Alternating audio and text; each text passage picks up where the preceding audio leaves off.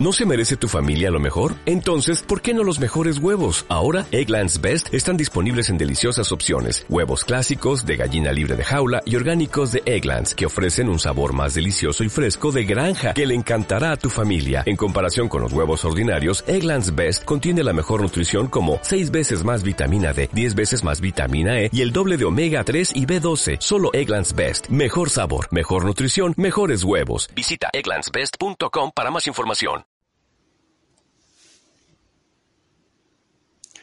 Bienvenidos a este canal sobre criminología crítica y cuestiones penales. En este canal de divulgación hablaremos sobre la cárcel, teorías criminológicas y también sobre sociología penal en el cine y en las series. En este capítulo hablaremos de mi criminólogo o de mi sociólogo penal, si queréis, favorito de todos los tiempos y del concepto de, delincuencia de cuello blanco, de white collar crime, que dicen en inglés. Se trata de Edwin Sutherland. Pero antes, antes de, meternos en materia y meternos en el tema, quería hacer un breve paréntesis. ¿Por qué? Para hablar del futuro de este humilde podcast. Deciros que de momento el contenido no está monetizado de ninguna manera, ni he activado el sistema de suscripciones que ofrece iVoox, ni tengo Patreon, ni nada por el estilo. ¿Por qué? Bueno, aparte de que yo ya gano dinero por otras vías, porque tengo un trabajo aparte, que no es de lo que he estudiado, ya os lo, digo. Eh, claro, pero todo el conocimiento que yo deposito en estos audios, yo lo he conseguido a través de la universidad pública y a través de las bibliotecas que estas tienen. Y bueno, claro, entonces ya lo habéis pagado. ¿Por qué? Porque yo no he pagado nunca ni un solo euro de matrícula, no he pagado nunca por estudiar en la universidad porque cada año he tenido beca. Y no solo eso, sino que he tenido una ayuda anual porque me ha ayudado a pagar el alquiler en una ciudad tan barata, estoy siendo irónico, como es Barcelona. Con lo cual, en cierta manera, si, si vivís aquí en España y pagáis impuestos, ya habéis pagado por esto, y si no, pues también. Es decir, yo de manera pública he conseguido esos conocimientos y con estos audios los estoy devolviendo en forma de, digamos, de bien común a la sociedad, que es la que me ha dado a mí estos conocimientos. Con lo cual, en principio, no estoy teniendo una lógica, digamos, demasiado mercantil ni, ni de negocio en todo esto. Quizá más adelante, si tuviera un montón y, realmente hubiera la posibilidad de, vivir de esto y no del trabajo que tengo ahora, lo pensaría. Pero realmente mm, es eso, son unos conocimientos que, que he adquirido gracias a la, una educación a la cual vosotros habéis colaborado, os guste o no, porque se ha pagado con vuestros impuestos. Así que yo entiendo que, bueno, es una devolución a la sociedad y, ya está. Pero bueno, de la misma manera que digo esto, si tuviera 2.000 suscriptores y pudiera vivir de esto, pues a lo mejor mm, haría un pensamiento y cambiaría de opinión. Pero de momento la lógica que yo aplico es esa. Además, los temas eh, no tienen cronología exacta. Es decir, esto lo estoy haciendo un poco a mí, como me sale de las narices, de manera bastante arbitraria. Y realmente, claro, el tema de hoy, el tema de Sutherland y la delincuencia de cuello blanco, tendría que ir antes del tema de las etiquetas que hablamos el otro día, en el otro audio. Con lo cual realmente me estoy dando cuenta que mm, lo estoy haciendo un poco lo que me apetece cada día y no estoy siguiendo ningún orden cronológico, ni temático, ni nada. Así que yo aviso, es decir, simplemente un día me pega el, las ansias de hacer un podcast sobre un tema concreto porque lo he hablado con alguien o porque he releído un texto del máster o el doctorado que estoy trabajando y tal, y me viene pues a hacer un audio. Entonces va a ser una cosa un poco arbitraria y de lo que me sale a mí en ese momento, de las narices. Pero bueno, dicho todo esto, creo que ya podemos meternos en el tema. Y nos vamos a ir al Chicago de los años 20, 30, 40, a esa época en Estados Unidos caracterizada por la mafia, por la ley seca, por Al Capone y Elliot Ness luchando contra los contrabandistas, esa, ese mundo, digamos, reflejado en la trilogía del Padrino, eh, reflejado en películas del cine noir como el, como el Halcón Maltés, como El Sueño Eterno, esas películas como Scarface, ese mundillo en blanco y negro, eh, de los tiroteos en una ciudad ah, donde la policía está corrupta y donde el alcohol está prohibido, pero es más caro que nunca. Como referente cultural también, eh, se puede ver en la película Danzad, Danzad Malditos, la crueldad de esa época. Los trabajadores pobres en esta película participan en un maratón de baile que dura semanas, a cambio de un lugar donde dormir y comer y de un posible premio. El ganador conseguiría como premio una considerable suma de dinero. Todo esto claro, porque en el año 29, después de los maravillosos, digamos, alegres años 20, llega un crack económico, una gran recesión en todas las economías occidentales. Hay banqueros y empresarios eh, de la bolsa de Nueva York tirándose desde los edificios, suicidándose, y hay una cantidad ingente de bancos y empresas que quiebran. El desempleo, el paro aumenta dramáticamente. Entonces, claro, la visión en Estados Unidos del capitalismo eh, varía mucho y Estados Unidos pasa de ser una, sociedad, una cultura muy basada en el libre mercado a que, a que haya un, gran aumento del socialismo, del comunismo, del anarquismo y, los sindicatos obreros, eh, digamos, aumenten hasta que se llega al poder eh, Roosevelt y aplica el New Deal, creándose la, la, sanidad pública en Estados Unidos y un montón de leyes ah, sindicales. Entonces, este es un poco el contexto, los años, las décadas de las que vamos a hablar. Entonces, claro, antes de Sutherland, yo, yo divido así la criminología, antes de Sutherland y después de Sutherland. Ahora veremos por qué.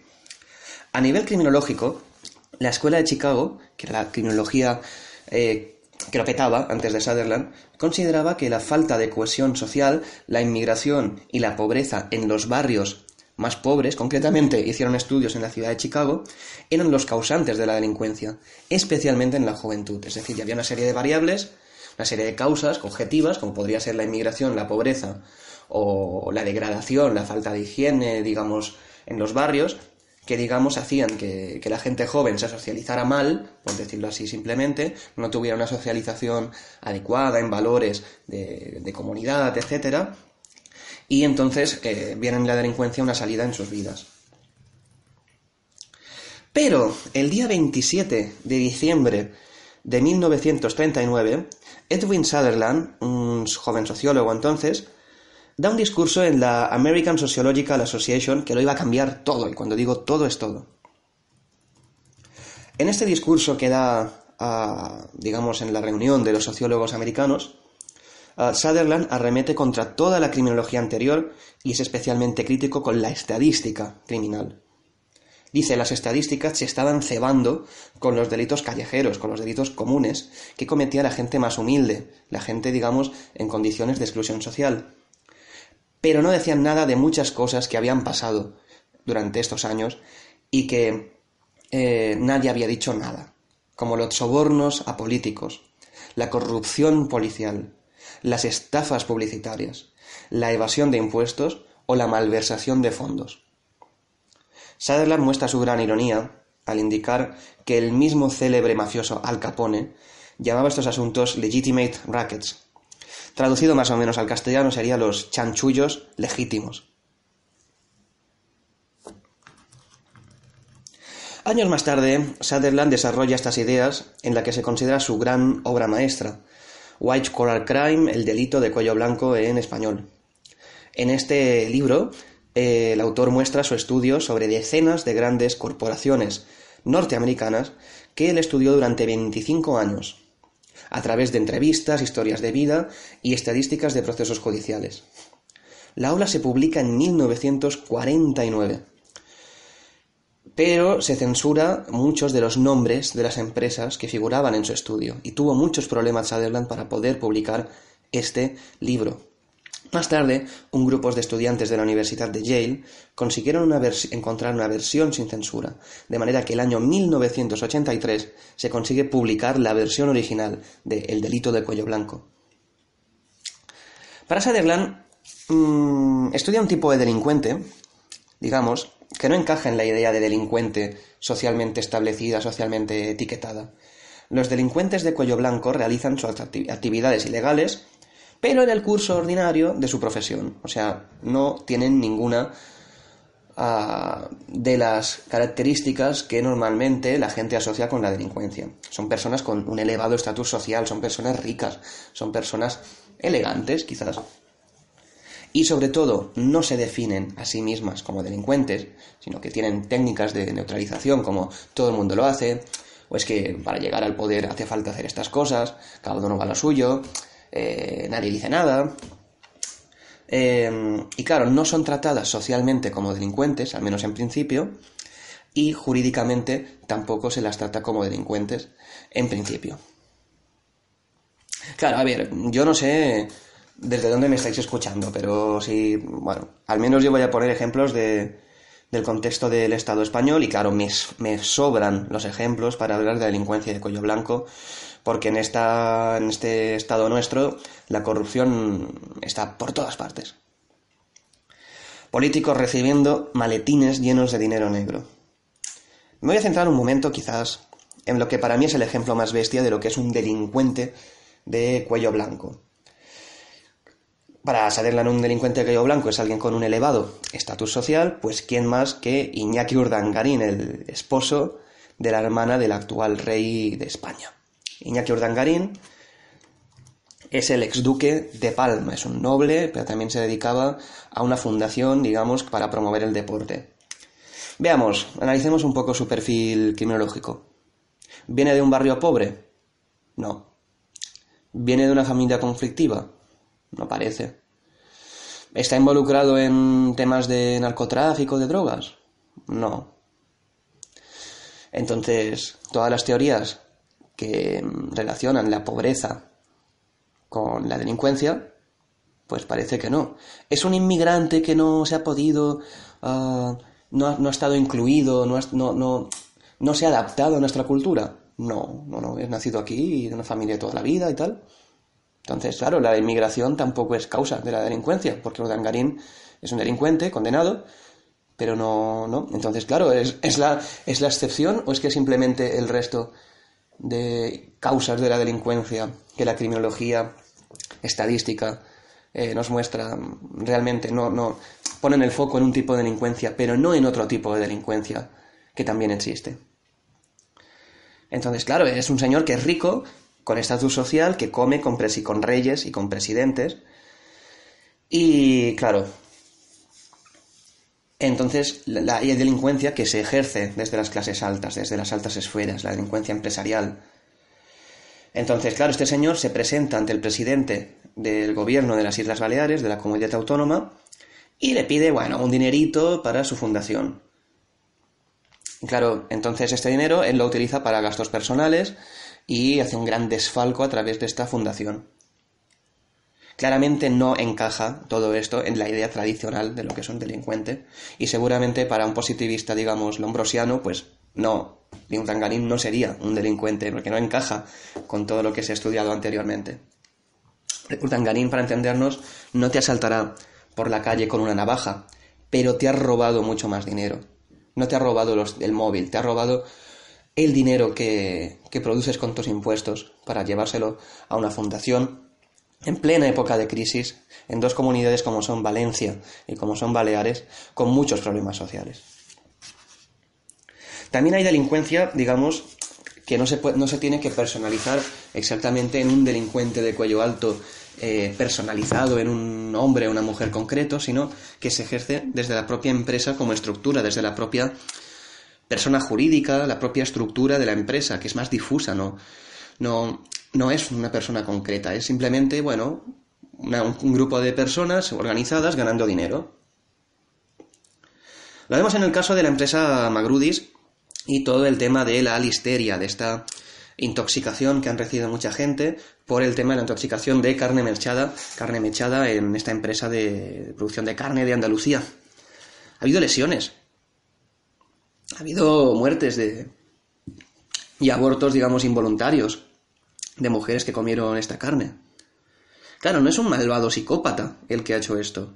Es simplemente una empresa intentando ganar dinero y el señor presidente de la empresa pues dirá, bueno, mira, es que todo el mundo lo hace, es que nadie nos decía nada, es que al final no sé qué, y todas estas técnicas de neutralización, todas estas justificaciones que suelen usar las personas uh, de, que ejercen la delincuencia de cuello blanco, la delincuencia empresarial. Pero claro, una empresa como tal es, es delictiva. Bueno, esto es lo que Steve Tones y White intentan justificar que sí, que las empresas, como empresas, pues también pueden, también tienen responsabilidad penal, más allá de las personas, en su libro La empresa criminal. Y claro, si finalmente llegamos a esta pregunta de Sutherland de por qué hay cosas que son delictivas y cosas que no, finalmente llegamos a los grandes crímenes.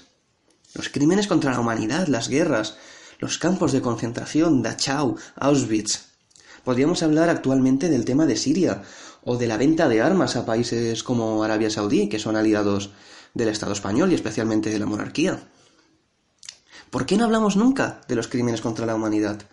¿Por qué la criminología calla? Entonces, claro, pues eso es importante, digamos, la, lo que hizo Sutherland y fue muy criticado y tuvo muchos problemas en su época por hablar de todo esto, porque nos abrió todo un campo de estudio. Nos hizo dejar de mirar no solo al delincuente que con una navaja te quita el reloj o te quita la, la cartera en la calle, sino que eso nos abrió la oportunidad de, de, mirar hacia arriba y ver los de la delincuencia de la clase alta, la delincuencia en las altas esferas. Cierto es que se fijó en empresas, se fijó en, en, políticos, pero si vamos más allá, al final nos hace hacer la pregunta de, eh, ¿por qué ningún criminólogo nunca, en los años 40, 50, 60, habló sobre los delitos de la Segunda Guerra Mundial? ¿Por qué no estudiamos Auschwitz como un gran delito? Y seguimos hablando de los ladrones de carteras. Entonces, Sutherland nos dio la, posibilidad a todas las generaciones anteriores, posteriores, quiero decir, perdón, de tener un punto de partida sobre que estudiar los crímenes de los poderosos. Entonces, esta categoría de delincuencia de los poderosos, a partir de su libro, eh, se estudia como una materia aparte. Y es una materia en la cual hay cantidad de libros, cantidad de textos, y que por suerte es muy prolífica y hay cada vez más subáreas concretas. Concretamente, también decir una cosa muy interesante de Sutherland, que es cuando habló de, digamos, de, de las huelgas y de los temas laborales que en aquel momento en Estados Unidos eh, por culpa de la crisis del 29 eh, estaba, digamos, viviendo y hablaba de los matones a sueldo de la patronal. Hablaba de estos contratados, de, esto, de esta gente violenta contratada por uh, los empresarios para, digamos, golpear y dar palizas a los huelguistas. Digamos, una especie de, de, broto eh, fascismo, como aquí en Barcelona pasó con el Sindicato Libre, que, asesinaron a Salvador Seguí, un famoso sindicalista de los años 20 y 10. Entonces, claro, vemos cómo eh, la delincuencia empresarial, la delincuencia de clase alta, puede llegar también a la muerte de trabajadores, en este caso. Y explica él que en estas huelgas en las que los matones a sueldo de la patronal eh, disparaban a los obreros, eh, la policía miraba hacia otro lado y no los detenía. Entonces, claro, este terrorismo patronal, yo creo que en parte eh, demuestra esta visión, digamos, mmm, crítica de Sutherland y muchas veces quizás se nos ha mostrado en, ya en se nos ha mostrado un Sutherland más apolítico, más neutral, más de señor encerrado en, en su en su despacho, pero no, realmente es un autor que vale mucho la pena leer porque nos está hablando de esta época tan complicada en Estados Unidos, de los años 20, 30, 40, tan fascinante también y que da lugar a todas las novelas negras clásicas. Entonces, es un autor crinológico crítico que además vive en esta época de la novela negra, con lo cual para mí es, es fascinante y digamos que por eso es si pudiéramos simplemente dejar la criminología, digamos, tradicional, clásica, antes del cambio que hubo con la teoría del etiquetamiento, él tendría que estar. Tendría que estar y yo recomiendo a todo el mundo que esté interesado que lea, que lea el, el libro sobre delincuencia de cuello blanco, sobre white collar crime, sobre todo a estudiantes de criminología o de cuestiones policiales y penales, porque realmente es uno de los libros en los que más he aprendido sobre cómo funciona el mundo.